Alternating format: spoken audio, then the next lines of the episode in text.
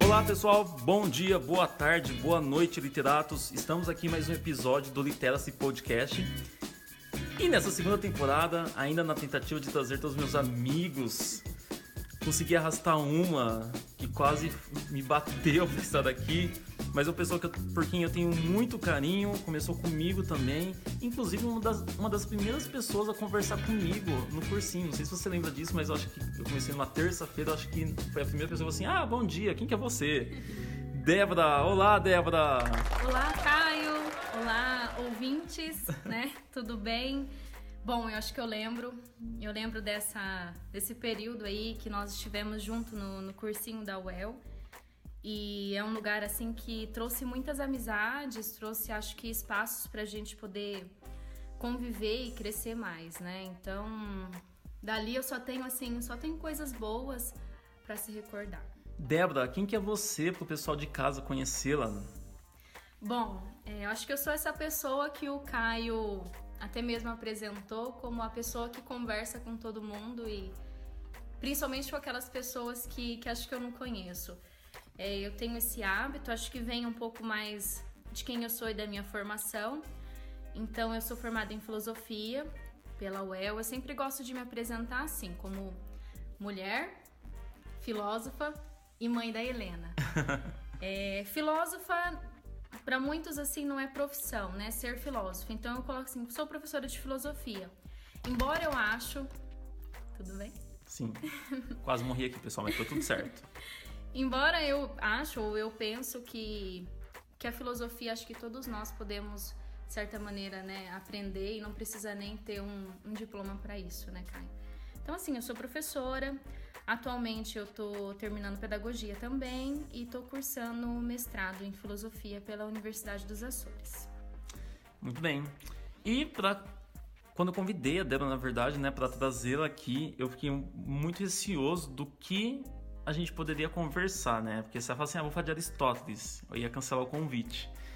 Mas eu fiquei muito feliz porque eu fiz uma recomendação, pessoal, de um livro é, cujo autor eu já conhecia, mas um livro que foge muito assim do, do, que eu leio, né? E ao mesmo tempo é um livro assim que não é para o público que muitas pessoas falam.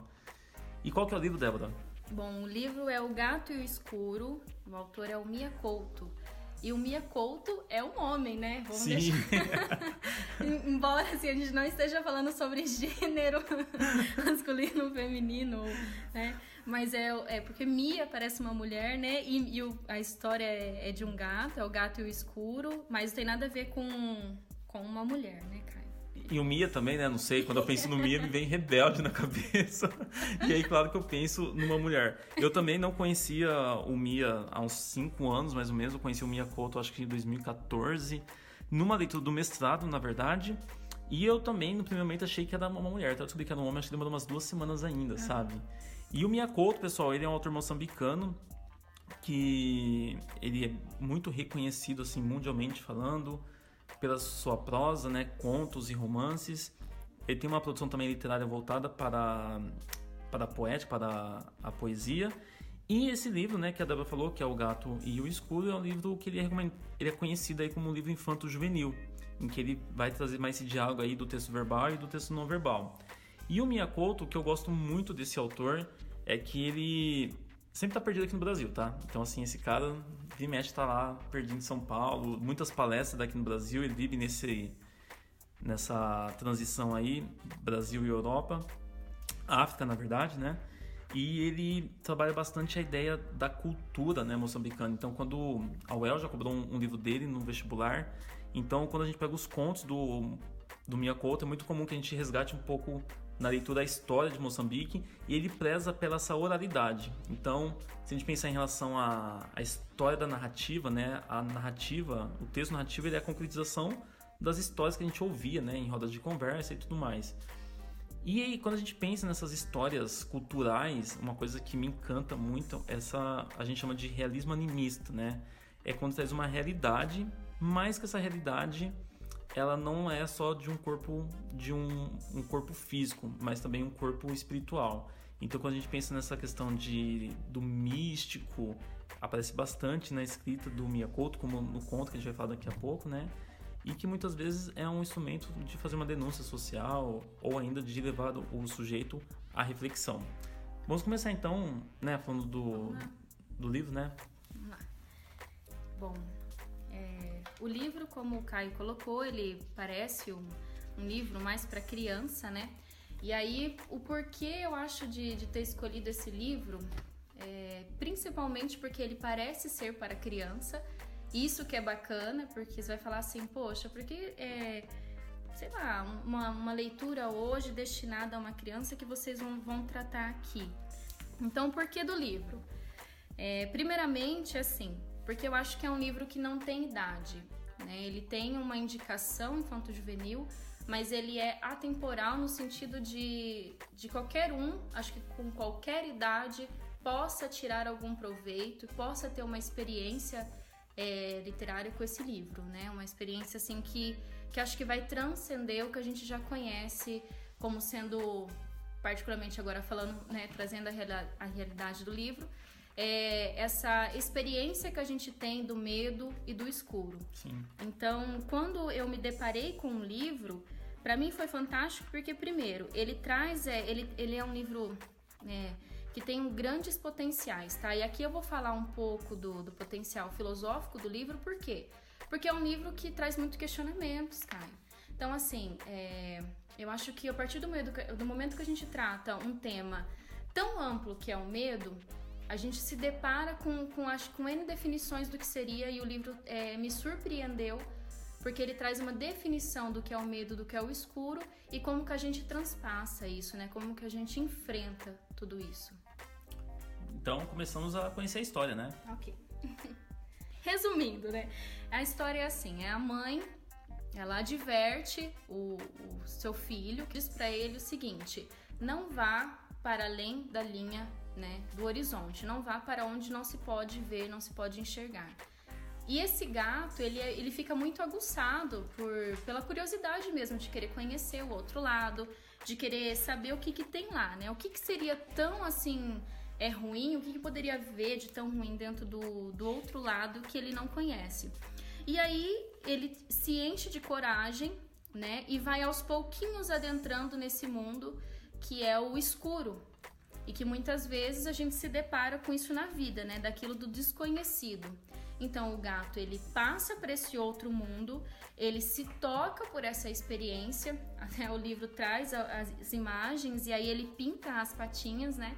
E, e ali ele fica envergonhado por ter conhecido esse outro mundo, ter feito, é, ter desobedecido, né, a sua mãe. E aí passando por esse outro mundo, ele conhece a escuridão de uma forma a qual eu também não conhecia, né? É uma escuridão que posso trazer assim, acho que um sentido mais filosófico nisso, né? Um, um escuro que, que há dentro de nós mesmos. Então ele toca esse escuro e é um escuro que também sofria por não conhecer ninguém, por não ver ninguém. E aí ele remete o, a sua mãe, a sua mãe percebe então que ele, que ele conheceu esse outro mundo, que ele foi lá, que ele tocou, que ele adentrou ao escuro. E aí a mãe dele então mostra que existe sim uma outra realidade que é possível de ser conhecida, né? Que pode ser tocada e pode ser experienciada, né? E aí então se desenvolve toda a história. Eu não vou contar o final, porque senão vai. Ah, aqui a gente conta, pode contar. pode contar o final. Pode, aqui a gente dá spoiler. o final é o seguinte: até depois eu vou trazer nas partes, é, né, que acho que mais me chamou a atenção do livro. Mas o final é que a mãe então consegue perceber com mais sensibilidade, né, esse esse escuro. Conversando então com o seu filho, ela mostra que esse escuro na verdade somos nós que criamos, esses medos somos nós que trazemos e como ela mesma fala, nós que enchemos o escuro dos nossos medos. Então nós somos ensinados a vida inteira né, a não ir para além daquilo que as pessoas nos impõem, a não desobedecer, a simplesmente se impor ou, ou, algumas imposições humanas né, que nós colocamos e acabamos parando por aí, freando a nossa curiosidade, é, freando o, o que levaria a, a nossas descobertas aí de mundo. Sim. É, bom, Quando eu li o conto, desculpa, né? O livro, na verdade, a Débora me mandou no começo da semana. Eu me chamou a atenção algumas coisas, né? Primeiro, o quanto que a gente, eu costumo ler livros infantos juvenis, não numa frequência tão grande, mas o quanto, na verdade, o imagético aqui se volta importante para a compreensão do texto, né? E ao mesmo tempo, pessoal, o Miyakoto, ele permanece nessa escrita com a sua característica, porque é um livro infanto-juvenil, só que o Miyakoto tem uma, um recurso literário, vamos dizer assim, que é usar o neologismo, né? Ele inventa as palavras. Isso para mim em alguns momentos é um inferno, porque aí você não entende, né? Nos contos nem tanto porque acabou sendo poucas palavras. Isso é uma até tradição do Guimarães Rosa, que ele deu bastante, né? O nosso autor brasileiro. E ele, mesmo no livro juvenil, ele vai trazer essa, essa marca da sua escrita. E ele traz o gato e, e a cor do escuro, né? O, porque a gente já ouviu falar assim do gato preto. E o gato preto sempre nos remete a uma ideia de algo místico, algo negativo, né? Se você vê um gato preto, foge, que não sei o que e tudo mais. E aí ele traz uma releitura, e aí eu falo assim, não do gato preto, mas assim, do gato e da cor preta, né? Que aqui vai ser simbolizado pela palavra escuro, nesse universo aí mais é, filosófico. Eu gostei bastante do conto. Que bom, Caio. Do conto não, desculpa, gente, é do livro. Olha o conto aqui na minha boca. que bom que você gostou. Aqui eu queria, então, trazer alguns pontos que, que me chamou a atenção, né? Primeiro, assim, falar do proibido. Então, como que, que a gente trata o proibido na vida hoje, né?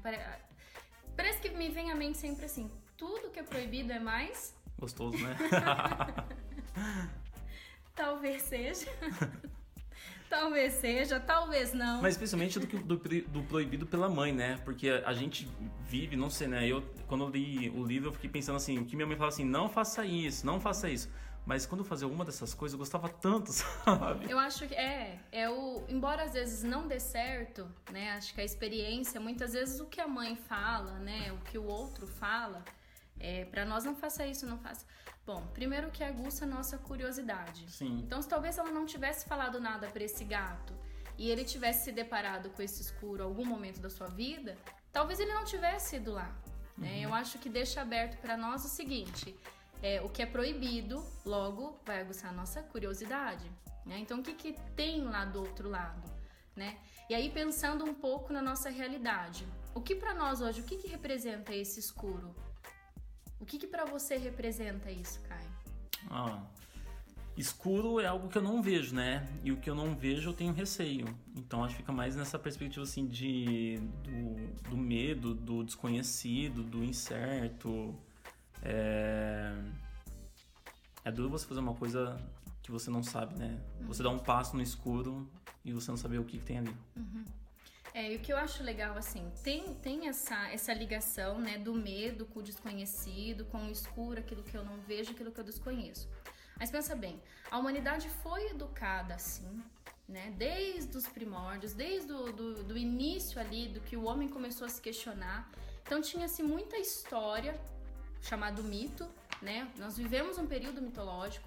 Nós vivemos até hoje, Sim. né?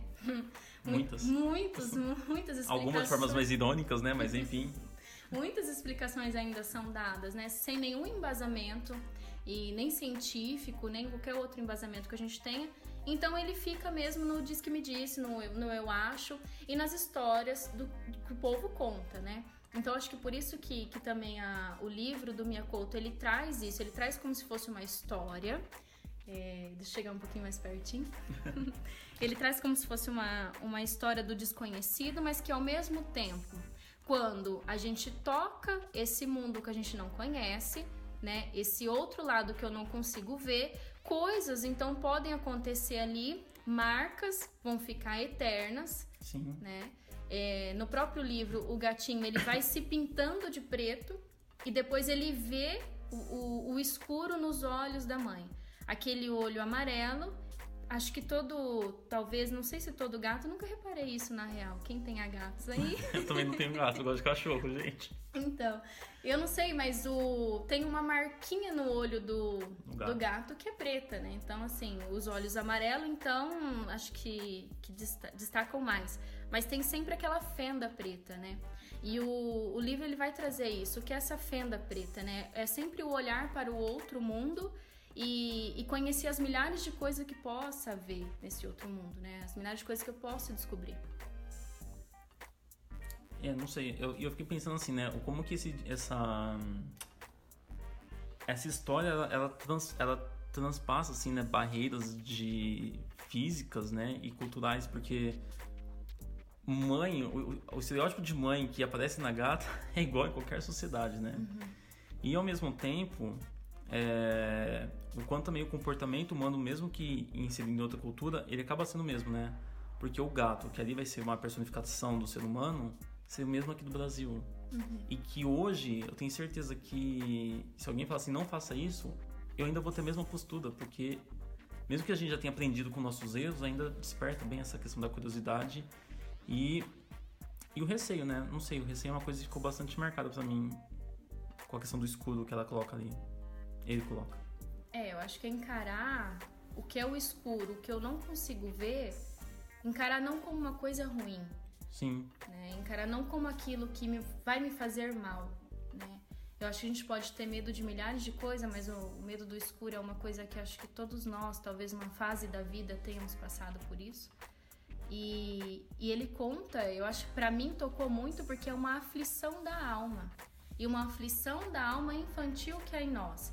Então a gente assim não deixa de ser criança, não deixa de resgatar esses momentos, né? Momento que nós percebemos que é um pouco mais difícil de enfrentar aquilo que está posto à nossa frente. A gente não consegue saber como agir, não consegue é, pensar numa estratégia de enfrentar. E aqui o medo em si não é só do escuro, mas o medo, né, de, de diversos, de tomar uma decisão, o medo de por si só de existir, de saber o que vai ser o amanhã. Então, assim, é, o livro ele traz um outro lado, que é, mesmo sabendo que eu tenho medo, eu posso criar alguma estratégia para enfrentá-lo e perceber né, que aquilo que eu crio pode ser muito maior do que realmente é. Então, aquilo que eu crio na minha cabeça, aquilo que eu crio na minha imagem. Outra coisa legal, Caio, que você colocou é essa questão do do ser aqui, desse mundo não ser, né, de estar transcendendo a outra realidade. É, parece que ele brinca, o autor brinca um pouco com, com essa questão da fronteira, né? Do dia, da noite, do escuro e do claro, daquilo onde eu até onde eu posso ir, até onde eu não devo ir, Sim. né? E, e, é engraçado porque na vida a gente se depara com muitas fronteiras. fronteiras. Né? E acho que isso que é bacana também do, do autor. Beleza, Débora. E Débora, do livro todo, assim, teve alguma parte que você mais gostou, assim? Não sei, que você achou mais poético, como foi, te marcou mais, na verdade, durante a leitura? Tem, acho que tem dois, dois momentos no livro, né, que ele fala assim, certa vez inspirou-se coragem e passou uma perna para o lado de lá, onde a noite se enrosca a dormir. Foi, ganhado, foi ganhando mais confiança e de cada vez se adentrou um bocadinho até que a metade completa dele já passará a fronteira para além do limite. Quando regressava de sua desobediência, olhou as patas dianteiras e se assustou. Estavam pretas, mais que o breu. Então ele escondeu-se num canto, mais enrolado que um pangolim.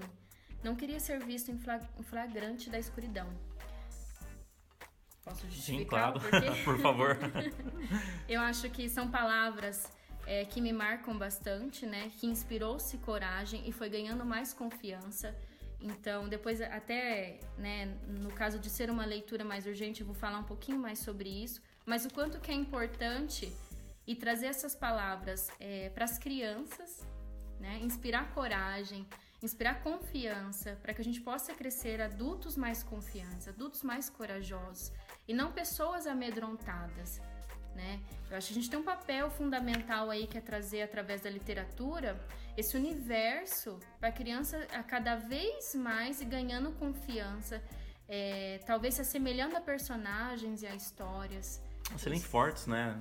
Isso. Acho que, acho que um dos. É, nós temos vários pontos positivos quando a gente faz 18 anos, tá, pessoal? Mas eu acho que é, a gente saber aprender com o erro, né? E, e, eu acho que uma coisa importante é a gente não esquecer. Eu acho que o fato de você não esquecer lhe faz assim cada vez mais forte, né? Como pessoa, como cidadão, é, como produtor de um discurso e, e enfim. E acho que não, e não ter vergonha, né, Caio? Porque muitas vezes essas experiências, elas podem não dar certo. Mas elas vão ter aprendizado. Sim. Então, assim, o gato, por exemplo, ele tocou o escuro, ele manchou a patinha de preto e ele ficou no cantinho enrolado. Eu penso que qualquer pessoa, talvez que tenha passado por uma experiência negativa, não era para ter ido até ali, né? Ali Mas era o meu foi. limite, eu fui. E talvez eu deu ruim, né? Deu ruim, deu, não deu certo, não foi o que eu queria. E quantas experiências a gente não passa na vida, né? Sofrendo isso assim, se tocando de algo e que depois a gente quer, na verdade, é se enrolar num cantinho Esquecer, né? esquecer que aquilo aconteceu, é fingir, né, que não foi, mas é, são experiências que, que nos constituem enquanto seres humanos. Então é importante saber que mais vale você ter ido e ter Tentado, conhecido, tentado, do que você ter ficado ali sempre pensando no que poderia ter feito, né, de uma oportunidade que já passou, que às vezes não volta mais. Sim. E Débora, por que, que você considera esse livro uma leitura urgente para o pessoal de casa? Olha, eu até coloquei aqui alguns pontos, né? Eu acho que cada um vai ter uma, uma visão do quando faz- fizer a leitura desse livro. Mas assim, primeiro que era um gato desobediente, mas uma desobediência que, que foi bom, assim. Então, o que, que é urgente hoje? Por que, que essa leitura é. O que, que eu posso tirar disso? Que a desobediência nem sempre ela vai ser encarada como algo ruim, um comportamento ruim, falho, né? Mas ela pode é, dar a possibilidade de se descobrir muita coisa, se encorajar, né? Questionar.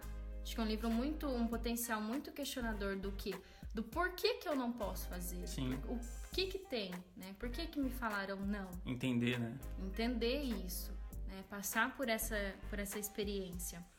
Também no- nos mostra como combater então nossos medos e aí eu acho que procurar válvulas de escape para isso, né? Se o medo do gato era conhecer o desconhecido, lá foi que ele pintou de colorido tudo isso, né? Então ele foi ali eh, trazendo cores à sua imaginação, eh, de alguma forma criando estratégias para vivenciar tudo isso, né? Encontrando essa, essa forma de enfrentar. Outra coisa assim que eu acho bacana é ressignificar o escuro, né? É um escuro que não existe para além daquilo que eu estou criando. Primeiro, a relação que você fez do escuro ser algo não só místico, mas também como algo ruim, Sim. né? Então eu relaciono o escuro com uma coisa ruim e nesse livro vem mostrar que não. Há uma outra forma de enxergar esse escuro. É um escuro que também sofre, né? É um, é um escuro que também passa é, por. Como que eu posso colocar assim? E ele, ele é estereotipado, na verdade, né? É. Pelo, pelo, pela, pela vivência de cada um, né? Isso. Então é um escuro que também sofre. Sim. Racismo mesmo, preconceito, né? Porque você tá aí, você é ruim. Você Eu não posso. É, Você eu não conhece quem, como sair julgar, né? Isso, e eu não posso te tocar, porque uma experiência com você vai, vai, vai me tocar e vai me trazer outras coisas ruins. Então o livro mostra esse, esse lado bom de, de ver, né? E eu acho que é manter viva a nossa curiosidade, Kai, não deixar morrer a criança que é em nós. Né? Então, essa alma aflita que ao mesmo tempo busca conhecer aquilo que, que dizem não, não faça isso, não, não vá, e ao mesmo tempo é, é aquilo que nos move, que nos movimenta a ter curiosidade e buscar as coisas, né? Eu também é, compartilho dessa leitura toda urgente e eu acho que eu estava até comentando com a Débora, pessoal, quando eu fiz a leitura do livro pela segunda vez me veio a ideia de fábula, né? Então tenho a perso na verdade eu tenho uma animalização do ser humano, né? Dentro de um de personagens animais e que fica claro várias morais, não apenas uma, mas uma vários aprendizados.